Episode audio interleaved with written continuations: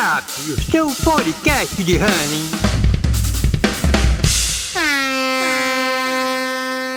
Esse é o episódio 9 do Hurry Up Running Podcast e vamos falar sobre o atual estágio do mercado running.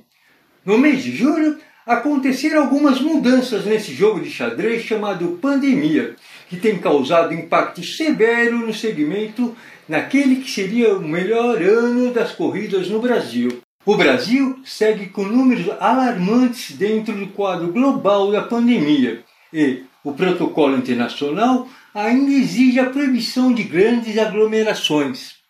E assim, a indústria de eventos de corridas é o segmento do running mais afetado. Demos dois insights no episódio anterior que se confirmaram no decorrer do mês de julho. O primeiro, haveria um endurecimento do governo na condução da pandemia. Embora o calendário de flexibilização comece a ganhar força e o brasileiro de memória curta segue se aglomerando. A lógica é muito fácil de ser entendida. O governo não vai gastar bilhões de reais contra a pandemia e abrir a porteira logo em seguida, o que certamente desencadeará novos surtos. O primeiro insight abordado no episódio anterior foi, abre aspas, que o ano de 2020 estava praticamente perdido para as grandes corridas. Fecha aspas. Cancelamentos como as maratonas de Nova York, São Paulo, Rio, São Paulo City Up Hill e o cancelamento do show da virada no dia 31 de dezembro em São Paulo, no mesmo local e estrutura que se dá São Silvestre, deixa claro que não ocorrerão mais eventos neste ano. Outro ponto que abordamos foi que, com a reabertura dos parques, aconteceria retomada em parte do mercado de corridas. O que se viu foram parques cheios. Com mais gente se exercitando e com maior frequência, a compra de acessórios e equipamentos ganha força. Fora a retomada de assessorias esportivas, clínicas multidisciplinares e lojas que estão ocorrendo gradualmente. Uma novidade que está acontecendo no Brasil e ao redor do mundo é que os atletas profissionais têm criado desafios pessoais transmitidos por lives. Estes desafios são importantes para profissionais colocar em prática seu treinamento. Muitos estão se preparando para obter índice olímpico. Assim, na primeira janela de tempo que surgir, poderiam estar aptos para competir. Com a proibição de provas presenciais, as corridas virtuais ganharam força. Vários organizadores criaram suas provas neste contexto, o que é super legítimo. Entretanto, tenho observado no mercado práticas que acredito que não são éticas que é o apoderamento de marca de terceiros, sem o consentimento do proprietário da competição, feito por pessoas e, pior, por empresas que visam lucro. Esse tipo de comportamento, tipo de Gerson, podemos classificar como os virtuais piratas. Pensem, se normalizarem tal prática, que comparo aos pipocas nas corridas ou shopping de fotos, eu, Harry, poderia me apropriar de um evento, digamos uma São Silvestre virtual? Esperto Harry, não? Pois assim fica fácil vender o produto utilizando a marca de outra empresa. Não participem desse tipo de corridas virtuais. Inscrevam-se só nas oficiais com chancela do organizador. No quadro Mercado, vamos falar do fato mais relevante para nós ocorrido no mês de julho.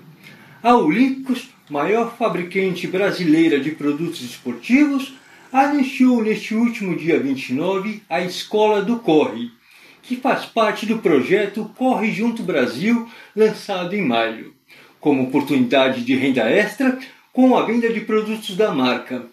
A Escola do Corre é uma plataforma online repleta de conteúdo para oferecer mais conhecimentos aos afiliados e para quem deseja empreender no mundo digital. E com duas grandes vantagens: é gratuita e tem assinatura de expert em empreendedorismo no Brasil. No quadro Três Perguntas é o fisioterapeuta Cláudio Cotter, que acaba de lançar o livro cura pelo hábito. O profissional que atende em São Paulo não usa a fisioterapia tradicional, e sim a psicossomática. Cláudio, o que é fisioterapia psicossomática e como ela se diferencia da tradicional? Olá, Harry, tudo bem?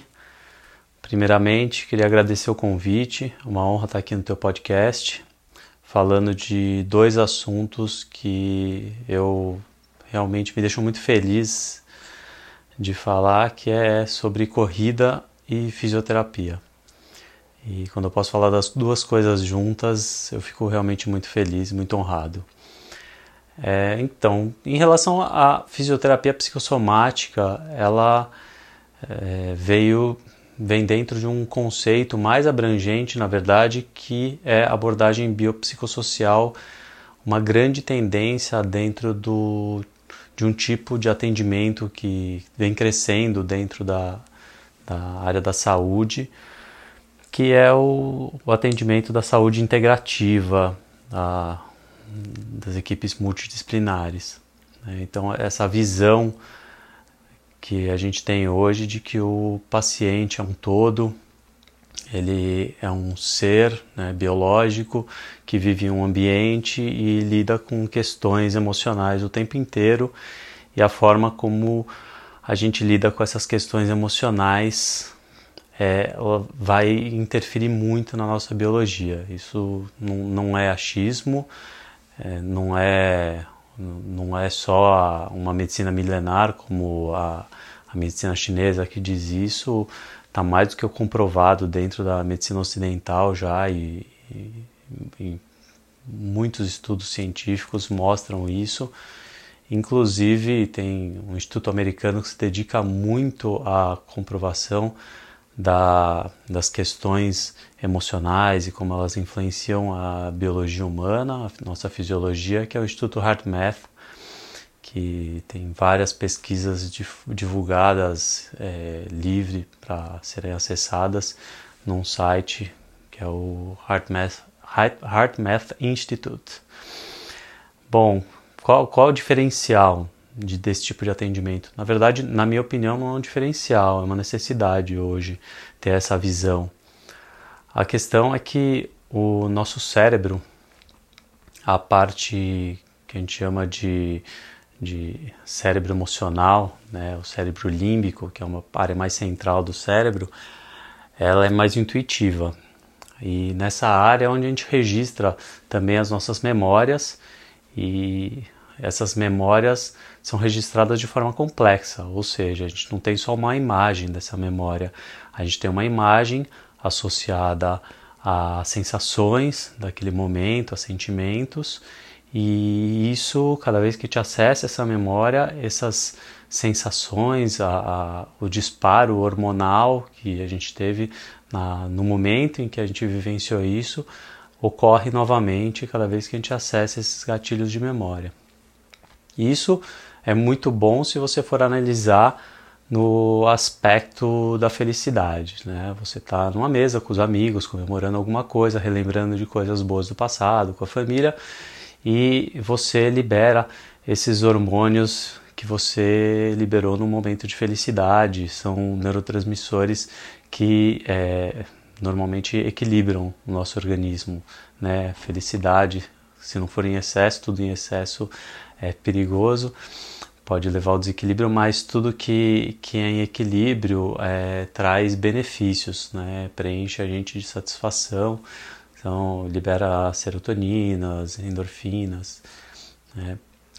Só que existe um, o, o, lado negativo disso também. Quando a gente passa, quando a gente vivencia uma memória negativa, é, da mesma forma, toda vez que a gente tem esse gatilho de relembrar essa memória, a gente vai liberar esses neurotransmissores, estressores do nosso organismo e hoje, infelizmente, a gente vive em um ambiente muito estressante, onde a gente pega trânsito, a gente tem uma pressão o tempo inteiro de crescimento profissional, de sustentar uma família.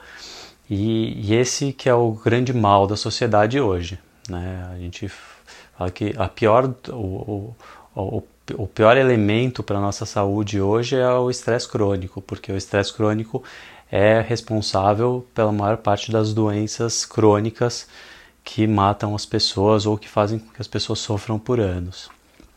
Né? Então, o que, é o estresse crônico?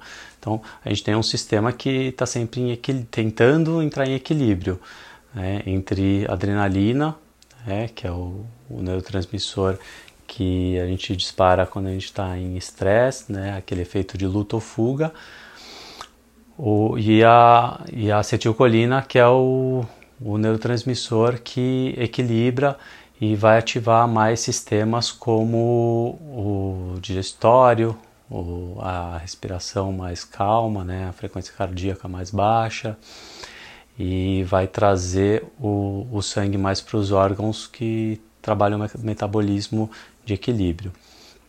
E a adrenalina tende a levar o sangue para os músculos, é, principalmente porque o objetivo é que você esteja preparado para uma ação de luta ou fuga. O problema quando a gente está em estresse crônico é que a gente fica sempre é, liberando um pouco mais de adrenalina, cortisol, esses hormônios que deixam o nosso corpo preparado para o estresse. E e isso faz com que a nossa circulação fique alterada mais para os músculos. Né? Isso gera tensão muscular. É, é, são são pequenas doses de tensões que a gente vai acumulando e ao mesmo tempo, nesse meio tempo, você está comendo, está vivenciando é, momentos em que você não deveria estar em sensa, com sensação de luta ou fuga porque você está trabalhando sentado na sua mesa, você está sentado comendo com alguém, mas você está sobre esse estresse. Então sua digestão não acontece da maneira como deveria acontecer, o seu batimento cardíaco ficou um pouco mais eleva, elevado do que deveria, a sua respiração ficou é, um pouco mais rápida do que deveria. E, e esse é o efeito do estresse crônico, a sudorese né, excessiva nas mãos, nos pés, e, e esse, essa é a grande questão. O que, que a gente faz com tudo isso dentro de um tratamento? Na verdade, a fisioterapia eh, tem esse papel específico de tratar, né, principalmente na minha área, na minha área que eu falo que é ortopédico postural, que a gente trabalha as questões ortopédicas e posturais. É, a gente tem o objetivo de tratar questões físicas. E quando alguma memória dessa gera, dispara uma, uma reação de memória onde estava é, vinculada alguma dor física, e isso vai se refletir às vezes numa articulação, no músculo, a gente consegue é, ressignificar essa sensação, inibir essa sensação e a, o, a gente não, não é que a gente apaga a memória, mas a gente desvincula aquela memória da sensação física com a memória, a imagem que você tinha daquela situação, daquela lembrança que você tinha. E o, o sintoma da dor, o sintoma do incômodo, da tensão muscular diminui ou desaparece. E é assim que a fisioterapia psicossomática trabalha.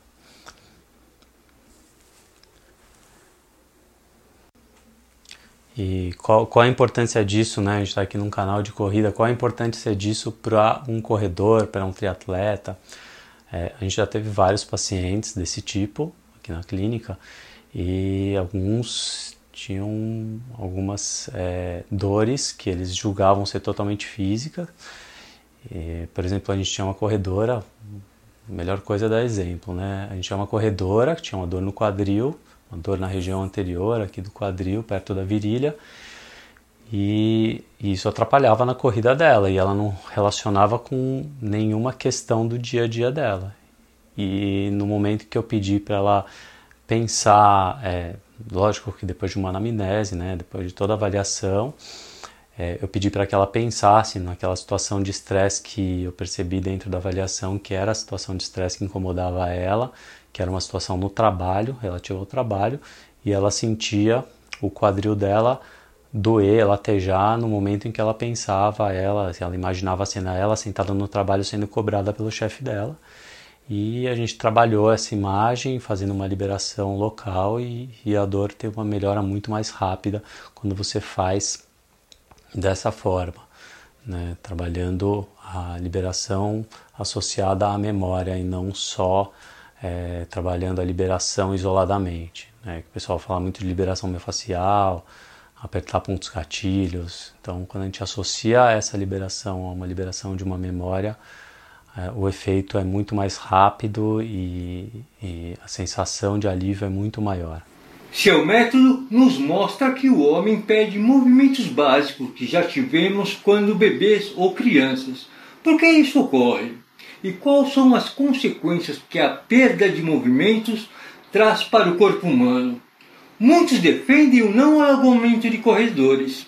Se não alongamos, ficamos rígidos. Enfim, como reprogramar o corpo ou minimizar a perda de movimentos básicos? Exatamente. É, a, nossa, a nossa técnica, a gente trabalha baseado não só em ciência, em estudos científicos ligados à fisioterapia, mas também em algumas ciências básicas que vêm evoluindo muito também em, em pesquisa, em, em achados. Né? Uma delas é a antropologia, que vem trazendo muita informação importante e isso, se a gente analisa a evolução do, das espécies, a gente percebe em primeiro lugar que os nossos sistemas, seja sistema circulatório, sistema digestório, sistema respiratório, todos os nossos sistemas, renal, eles vão trabalhar com mais eficiência a partir de movimento a partir de bombeamentos que o nosso corpo recebe, que são gerados pelo movimento do nosso corpo. Então, vamos fazer a, a, vamos imaginar a situação totalmente contrária de uma pessoa que se movimenta muito. Vamos pensar numa pessoa acamada. Qual, qual é o maior perigo de uma pessoa que fica muitos dias deitada no hospital? É, o, os sistemas dela começam a falhar, né? os órgãos dela começam a, a trabalhar com menor eficiência, os rins começam a filtrar com menor eficiência, uh, os pés começam a inchar por causa disso, a digestão não acontece com tanta facilidade. Né? Então, todos os sistemas vão trabalhar com maior dificuldade. A gente tem o meio termo, que é a nossa vida hoje. O meio termo é, é a nossa cultura totalmente influenciada por uma cultura de conforto, onde as pessoas cada vez que surge uma tecnologia, as pessoas é, se movimentam menos. Então, é, surgiu o controle remoto, a gente não levanta mais para mudar o canal da TV. Né? A gente, é, de repente, faz quase tudo que a gente fazia no banco hoje pelo celular, a gente não tem que se deslocar. Às vezes, é uma caminhada que a gente fazia para se deslocar até o banco, a gente não faz mais. E assim vai, né, a tecnologia. Mas isso foi só a última tecnologia. A a última revolução, que é a revolução tecnológica. Muito antes disso, a gente teve a revolução industrial, onde foi uma fase que mudou completamente a vida das pessoas. A gente começou a ter uma quantidade de movimentos repetitivos muito maior na nossa sociedade, né? tempo sentado, trabalhando aumentou muito e, e, e isso também ainda é, foi, foi uma grande mudança, mas se a gente pensar mais lá atrás, há 12 mil anos atrás, 2.500 anos atrás, ocorreu a revolução onde a sociedade começou a, a plantar, a cultivar é, é, animais, plantas em cativeiro, né? E isso fez com que a gente já começasse a se movimentar de forma repetitiva. E uma vida de um pouco menos de movimentação do que quem vive na natureza, que está sempre em busca da caça, tem que se deslocar muito às vezes para conseguir alimento e a quantidade de, de movimentação no dia aumenta muito. Né? Mas isso a gente está falando de um fio da história, porque a evolução do gênero Homo, se a gente pensar, tem mais de 2 milhões de anos e eu falei até agora de 12.500 anos de evolução da nossa sociedade enquanto uma sociedade organizada com, com comunidades que, que deixaram de ser nômades. Né? Então, se a gente pensa em 12 milhões de anos de evolução da nossa biologia se adaptando a uma vida de uma movimentação muito maior, e, e, e, esse deslocamento todo que a gente tinha que fazer, rastejar, escalar, a variação de movimentação que a gente não tinha no, na, no dia era muito maior. Né? A gente pode constatar isso nas tribos ainda que vivem dessa forma. É, existem alguns estudos mostrando que mesmo nos momentos de descanso, é, por sentar em, em, locais menos confortáveis, eles se movimentam muito, porque eles sentam em chão, em, chão, em troncos, né? Então, eles não têm conforto. É, só a falta de conforto já faz com que eles se movimentem mais que a gente. E, e, e esse, esse, é um pedaço né, do, do conhecimento que a gente usa para definir a forma como a gente vai orientar o nosso paciente, pensando principalmente em hábitos diários que fazem mais sentido para a nossa biologia. Mas além disso, a gente tem que pensar ainda que toda a postura, toda a coordenação motora do bebê, quando, a gente está na fase de desenvolvimento, a gente é, conquista essa postura, essa coordenação motora, essa, estrutura, essa estruturação da nossa postura é, em relação à gravidade, né? A gente chama de é, estruturação tônico-postural da nossa musculatura, ela vem a partir de movimentação.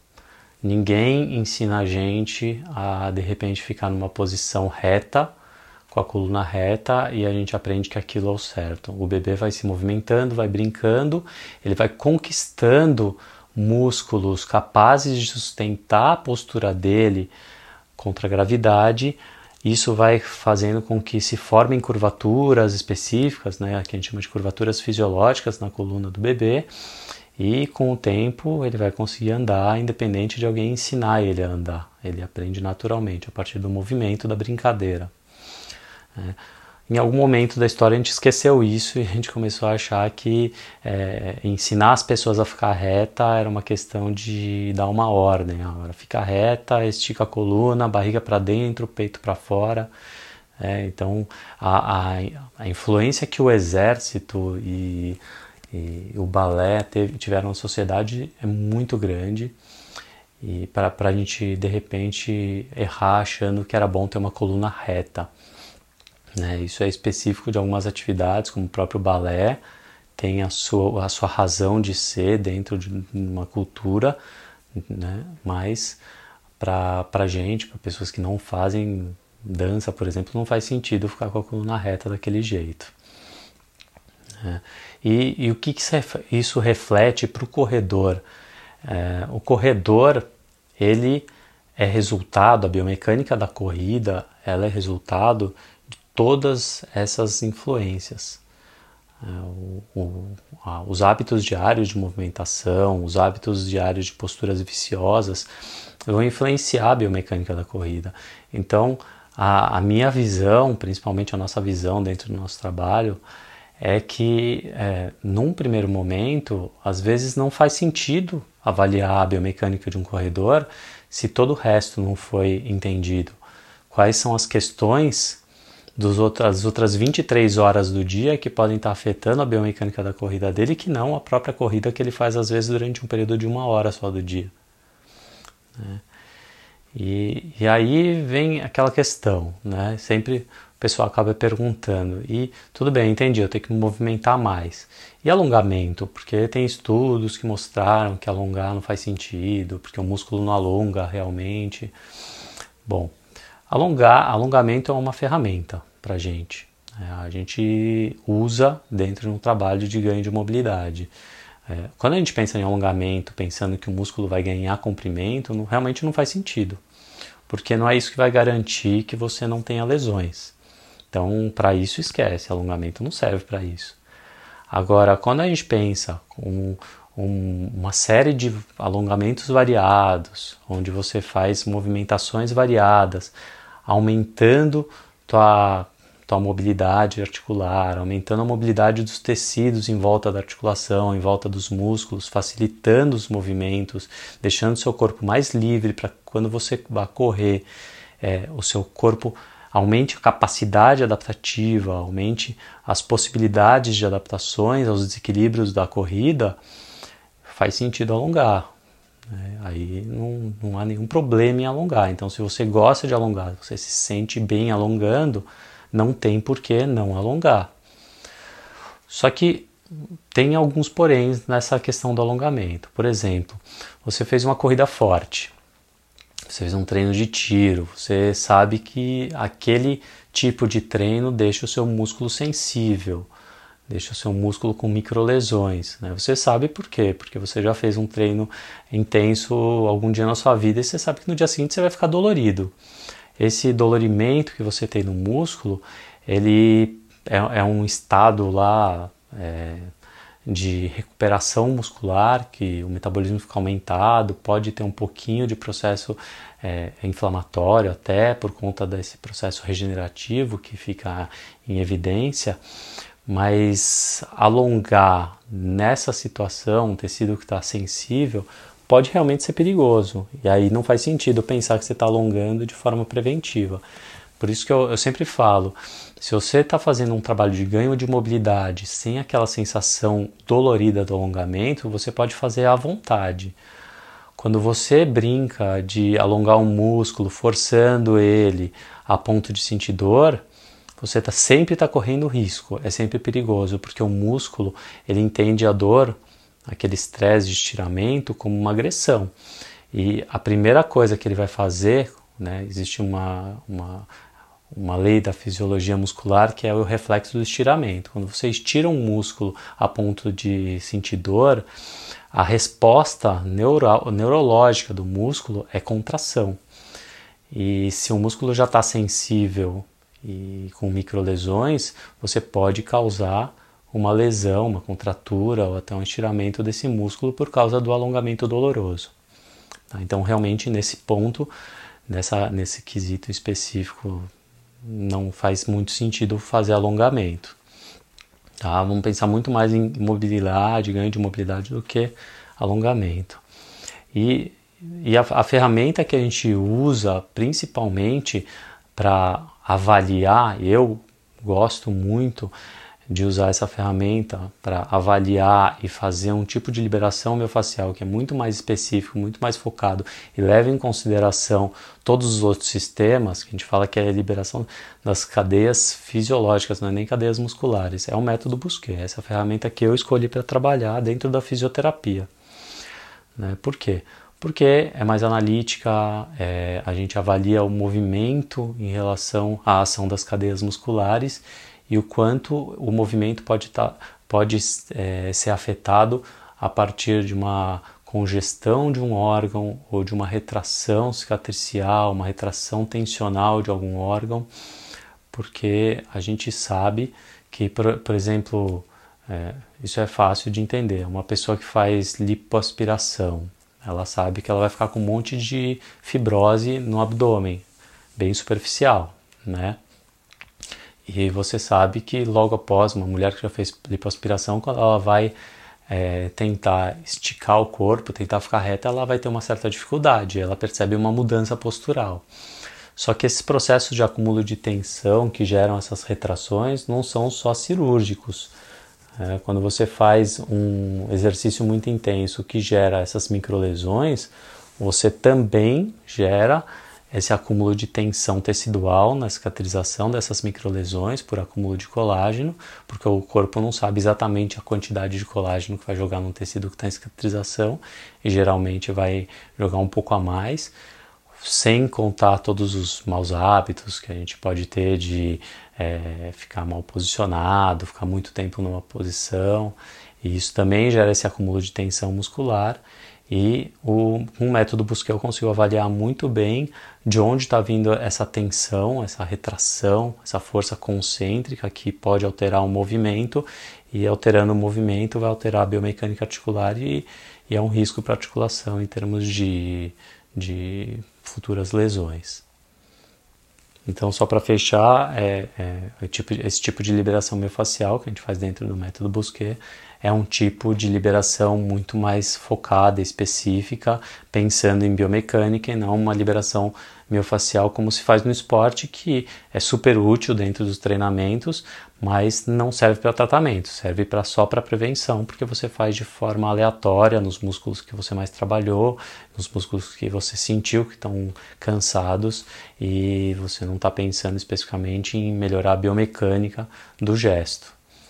Né? E no caso do, do método que a gente usa, a, o nosso objetivo é melhorar a biomecânica.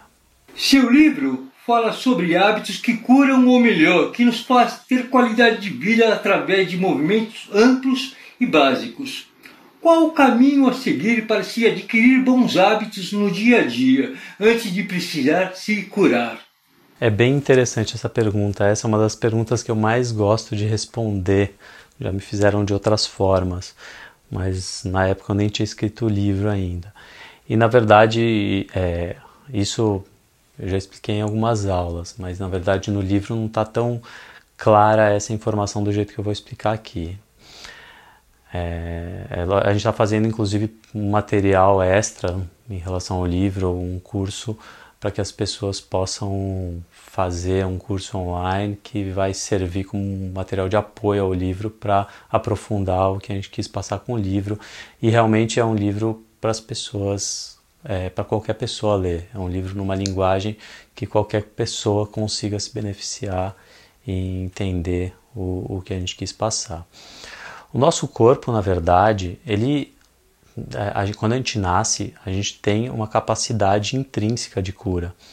O nosso corpo tem uma capacidade de é, que a gente chama de homeostase. Né? A partir do momento que você tem um estímulo que desequilibra o seu corpo, ele vai de alguma forma buscar é, o reequilíbrio. A grande questão é o quanto ele vai se desgastar para recuperar o equilíbrio. E no começo da nossa vida a gente tem uma capacidade muito maior de reequilibrar o nosso corpo. À medida que a gente vai ficando cada vez mais velho, é, o mesmo estímulo que a gente recebeu na infância vai custar muito mais para o nosso corpo para se reestruturar e reequilibrar. Né?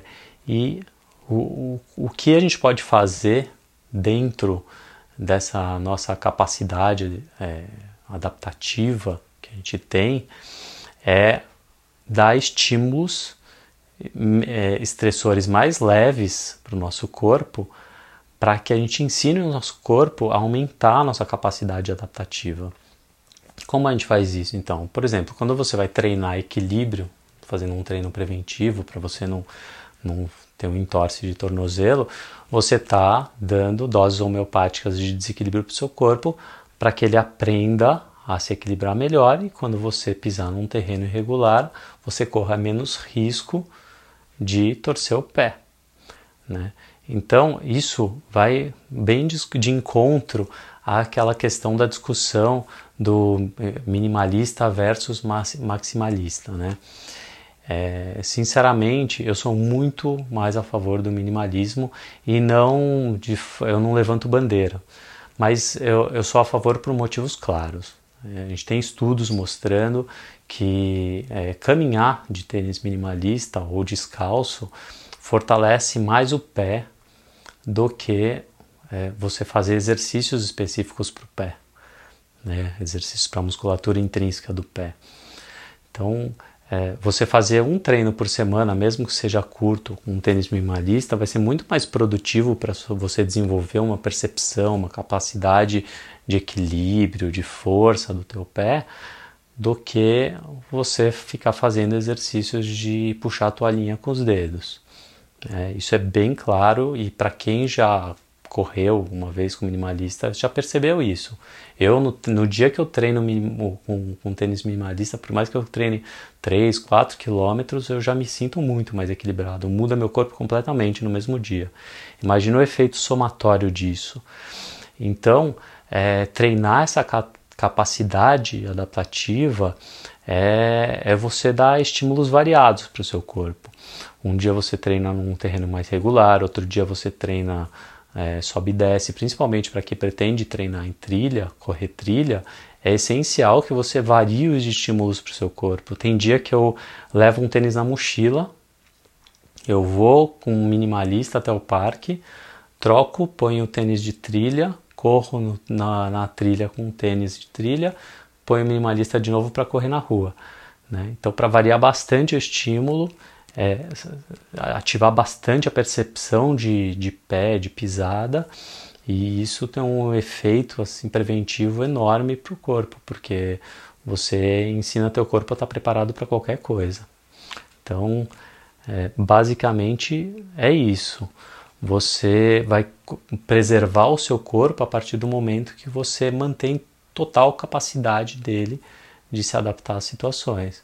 Se você tem um corpo rígido que só corre e senta, você corre um risco de no momento em que você tiver que fazer um movimento mais brusco para atravessar a rua, olhar para trás e pisar num buraco, o seu corpo não está preparado para isso e sofrer né, um estiramento, um entorse, porque teu corpo não estava capacitado para aquela situação adversa. Então, é, esses trabalhos como Pilates, diarotônica, é, ginástica funcional, todos esses trabalhos mais dinâmicos, pliometria, eles vão preparar o teu corpo para uma corrida muito mais adaptável, muito mais adaptativa. Você fazer só corrida, musculação e, e, ficar naqueles movimentos básicos uniplanares, né, onde você só movimenta, faz um movimento de cada vez, flexão, extensão, flexão, extensão. Aí você faz abdução, adução, abdução, adução. É, você não está preparando o seu, o seu corpo para ser adaptável. Então, a, a mensagem que eu quero deixar aqui no final mesmo para vocês é que a melhor forma de prevenir e isso já tem estudos mostrando também de prevenir lesão dentro da corrida. Não tem nenhum exercício específico para isso. Não é um, dois, três exercícios, não tem uma fórmula mágica, mas é, é muito simples. É você ensinar ao seu corpo toda semana um movimento diferente. Você variar os seus treinos entre corrida, é, num dia seguinte você faz uma yoga, no outro dia você corre de novo, e no outro você faz um treino de escalada, e no outro dia você aprende um movimento novo, imita um animal, e isso vai trazer capacidade adaptativa para o seu corpo, ganhar mobilidade articular, muscular, e dessa forma você realmente vai estar tá, conseguir, você vai conseguir preservar melhor o seu corpo, correr por muito mais tempo. É, e a última, a última mensagem mesmo que eu tenho para vocês é respeitem o limite. Não tem prevenção maior do que você perceber o seu corpo e respeitar os limites do seu corpo. Se você está sentindo um músculo sofrer durante a corrida, ele está apitando lá, está dando sinais de que vai dar uma contratura, diminui a velocidade, para de correr, caminha porque não faz sentido você forçar o seu corpo naquela corrida e depois ter que ficar no mínimo 3 a 6 semanas parado para aquele músculo cicatrizar. É melhor você perder um treino e se recuperar bem daquele dia, com um dia bom de descanso, do que perder 3 a 6 semanas de cicatrização. 3 semanas é uma cicatrização mais leve, de um estiramento super leve muscular, uma contraturinha muscular super leve. Imagina ficar seis semanas por causa de uma ruptura muscular porque você não quis parar de correr porque você estava sentindo o seu músculo estressado lá na corrida. É uma besteira. Né? E às vezes só diminuindo o ritmo você já resolve o problema. Tá bom? Então fica aí a mensagem. Estou à disposição pessoal. Foi uma honra, Harry. Obrigado pelo convite. Um grande abraço para todo mundo que está ouvindo aí o podcast. Um abraço. Tchau, tchau. Hurry Up, o seu podcast de running.